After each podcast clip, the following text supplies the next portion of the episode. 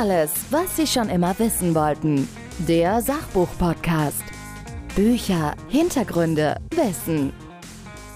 Ein Buch mit zwei Autoren radikal weg, Christian Puckelsheim und Michael Habekhorst. In dieser Ausgabe spreche ich mit Michael Habekhorst. Radikal weg. Das ist der Titel eures Buches und das umschreibt letztendlich wirklich dieses, kann man dazu Experiment sagen? ja, Experiment schon. Ja, irgendwie war es auch ein Experiment, ja. Ich, ist, ich weiß es nicht so genau. Offene Ausgangslage, ne? Äh, aber vielleicht ja. schilderst du mal, du hast mit dem Christian Puckelsheim gemeinsam im Prinzip, also er, ist, er war weg und du warst da. Genau, das, das ist auf jeden Fall ein Fakt gewesen. Das heißt, ein Unternehmer verschwindet für ein Jahr aus seinem Unternehmen und lässt das Unternehmen mit Führungskräften zurück und im Prinzip überlässt er es sich selbst, ne? Genau. Das ist das Thema Selbstführung, Selbstorganisation. Das ist so ein bisschen der, der Gedankengang, der dahinter steckt. Die Mitarbeiter waren komplett während des Jahres für das Unternehmen verantwortlich. Du warst derjenige, der so ein bisschen einen Blick drauf hatte und diese Führungskräfte begleitet hat. Ich will nicht sagen, Blick drauf hatte, das hört sich so kontroll, dass ich so der Controletti war, das war ich nicht, in keinster Art und Weise. Ich war als Begleiter dabei, beziehungsweise als Sparringspartner für die, ja eigentlich für alle Beteiligten, also für alle Mitarbeiter, aber im Kern für die drei Führungskräfte. Aber der Christian hatte dich ja vorher ausgewählt. Das heißt, da war schon so ein, auch ein bisschen wahrscheinlich so eine Vertrauensbasis dabei, ne?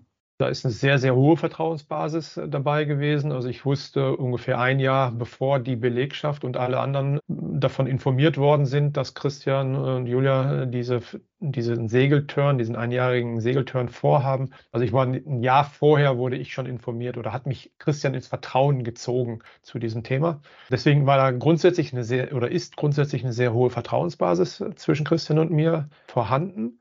Aber ich war trotzdem nicht weisungsbefugt und ich hatte auch während dieses Jahres keinerlei Kontakt zum Christian. Und daher kam ja auch der Titel radikal weg. Christian war wirklich weg. Er hat sich nicht eingemischt in irgend, irgendwelche Entscheidungen, die getroffen worden sind. Er wurde auch nicht zu Rat gefragt während des Jahres der Abwesenheit.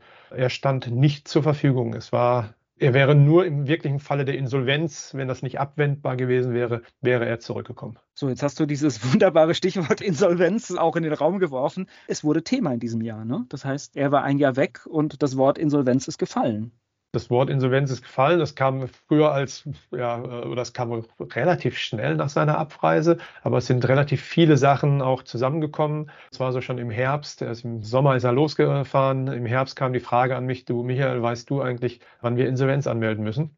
Und wir haben dann den Steuerberater angerufen. Der Steuerberater hat uns dann so ein bisschen äh, beruhigt, dass noch nicht der Fall ist. Aber es ist auch ganz witzig zu wissen oder ganz interessant zu wissen, wenn man selber den Verdacht hegt, dass man eventuell dahin kommt, ist man ab dem Tag verpflichtet, täglich alle Kennzahlen, also alle finanziellen Kennzahlen aufzunehmen und den Blick zu halten. Und ich glaube, das hat auch ganz gut getan den Beteiligten. Damit wussten sie wirklich jeden Tag tagesaktuell, wo sie stehen. Und sie haben es dann ja geschafft, innerhalb von fünf, sechs Monaten das Blatt komplett zu wenden und Umsatzrekorde zu fahren.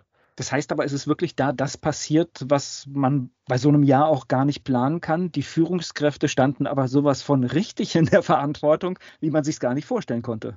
Genau. Und sie haben auch relativ lange nicht geschlafen. Also die haben mehrere Nächte nicht geschlafen wegen dieser Situation, äh, was man denen auch angesehen hat. Und das hat schon an denen gezerrt.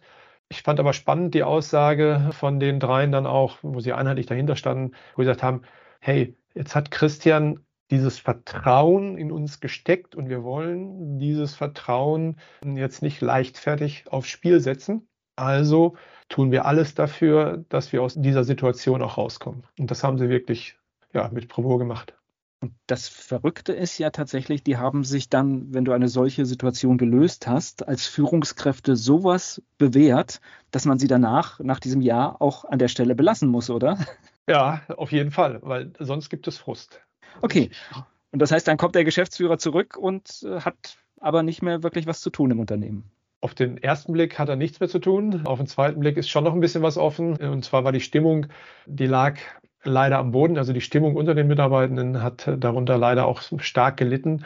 Und äh, das ist das Thema von Christian, was er quasi, was jetzt sein großes Thema ist. Das heißt, er hat im Prinzip durch seine Abwesenheit eine neue Aufgabe gefunden und es ist auch ein Problem aufgetaucht, dass man, ich, ich kenne das auch tatsächlich aus vielen Betrieben, die Stimmung im Betrieb darf man nicht vernachlässigen, weil die sehr viel kaputt machen kann. Ja, genau. Also man muss immer aufpassen, dass, also A, die Stimmung ist sehr wichtig. Jetzt geht es natürlich immer darum, wie kriegen wir es hin, äh, die Stimmung wieder äh, ins Positive zu drehen. Und das geht nicht durch einen Kicker aufstellen und eine Obstschale am, am Empfang hinstellen. Das ist ein bisschen wenig. Und ein viel gut Managerin oder Manager, das ist es eigentlich auch nicht. Also man muss schon ein bisschen tiefer gehen. Ja, die Obstschale kann sein, aber sie rettet das Klima nicht. Also sie ist nicht schädlich. Ja. Ihr seid in dem Wissen, ein, ein Buch darüber zu schreiben, auch da dran gegangen? Ja, das war mein Vorschlag damals, weil ich dieses Projekt schon so faszinierend fand. Ich meine, die Firma Robuso ist ein Handwerksunternehmen, die produzieren Scheren. Es ist kein IT-Unternehmen oder dieses ganze New Economy, wo in kürzester Zeit wahnsinnig viel Geld verdient wird, sondern das ist ein Traditionsunternehmen in vierter Generation. Stückzahlen äh, sind wichtig, ne? Das ist, ja sind Stückzahlen wichtig. Es ist ein sehr langer, äh, relativ aufwendiger Fertigungsprozess, aber diese ganzen Urfertigungsverfahren, also richtiges Handwerk und was man auch nur in dem Falle in Solingen machen kann, weil da auf den Scheren auch Made in Solingen draufsteht und das ist das, ist das Qualitätszeichen. Und diese Gegebenheiten haben es für mich schon so spannend gemacht, Teil dieses Projektes zu sein. Und deswegen hatte ich sofort das Thema vor Augen, hey, das ist nicht nur für mich interessant, das ist auch für ganz, ganz viele andere Unternehmer interessant, aber auch für viele ja, Mitarbeitende. Hattest du an der Stelle, äh, als du die Frage gehört hast, ab wann müssen wir denn vielleicht Insolvenz melden oder ab wann muss man das melden, hast du da mal einen Schreck bekommen, dass äh, das Buch anders aussehen könnte, als du es vielleicht erwartet hast? Also ich sag mal, wenn wir wirklich Insolvenz hätten anmelden müssen oder das Unternehmen dann den Bach runtergegangen wäre, ich glaube, dann wäre kein Buch rausgekommen.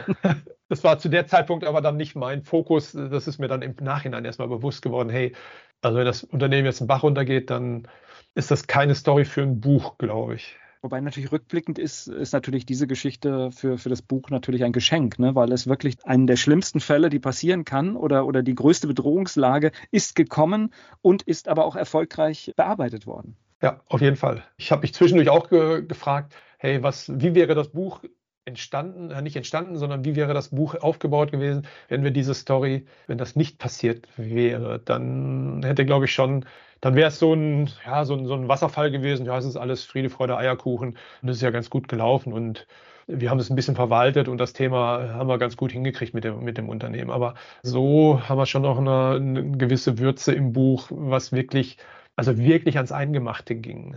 Wobei ich glaube, diese Frist, äh, die hat euch zugespielt von einem Jahr, ist einfach eine so lange Zeit, dass irgendetwas Außergewöhnliches passiert in einem Jahr. Deswegen, dass es wahrscheinlich jetzt so, so eine Anreihung von Dingen war, ja, das, das kann man nicht wissen. Ne? Nee, im Vorfeld nicht. Aber es ist, wie du gesagt hast, es ist eigentlich klar, dass irgendwas, irgendwas muss passieren. Und, und das war natürlich auch das Spannende für mich. Ich wusste ja auch nicht genau, was alles passiert oder welche Fragen jetzt wirklich an, an mich gestellt werden. Und ich konnte auch nicht alle Fragen beantworten. Aber auch ich habe mich dann auf die Suche gemacht äh, und überlegt, okay, wie kann man die Themen angehen? Ich habe sogar Seminare währenddessen gemacht, um mit Problemen, die aufgetaucht sind, dann da äh, auch Input geben zu können. Das heißt, äh, dadurch, dass es so, so ein Projekt war und dass am Ende dieses Buch, Buch stehen soll, hast du natürlich auch entsprechend ausführlich dir Notizen gemacht und Dinge aufgeschrieben und sehr genau festgehalten. Ja, ich habe nicht nach jedem Workshop, ich war ja ungefähr zwei Tage im Monat vor Ort, aber ich habe äh, während der Zeit vor Ort natürlich immer Stichpunkte mitgeschrieben und ich habe mir dann, habe mich zwischendurch immer wieder hingesetzt, äh, so diese ich will sie nicht nennen Highlights, aber äh, diese wichtigen Themen, wo ich geglaubt habe, darüber muss man einfach berichten, die habe ich mir dann im Detail wirklich mitgeschrieben. Radikal weg, wer sollte es gelesen haben? Auf jeden Fall alle Unternehmer und nicht nur die Unternehmer, die unbedingt wirklich mal weg wollen, sondern auch alle Unternehmer, die einfach mal mehr Zeit haben wollen, um am Unternehmen zu arbeiten. Und das gilt auch für Führungskräfte, aber es gilt auch eigentlich für jeder Mann, für jede Frau, die einfach mal neue Inspirationen bekommen haben oder bekommen möchten. Also ich glaube, es ist schon für eine sehr, sehr große Zielgruppe. Es ist interessant und so ist das Buch auch aufgebaut und so ist das Buch geschrieben, dass jeder Mann, jede Frau Spaß hat, das Buch auch durchzulesen. Meine Mutter hat mir, hat mich letzte Woche gerade angerufen und hat mir gesagt, du Michael, ich, sie ist ja sicherlich nicht mehr davon betroffen, die ist jetzt Ende 70. Aber auch sie hat mir gleich gesagt, das ist so spannend geschrieben, dass ich gar nicht aufhören wollte zu lesen. Ja, ein besseres Kompliment kann es nicht geben. Ja, und das von der eigenen Mutter. Ich danke dir. Alles, was Sie schon immer wissen wollten. Der Sachbuch-Podcast. Bücher, Hintergründe, Wissen.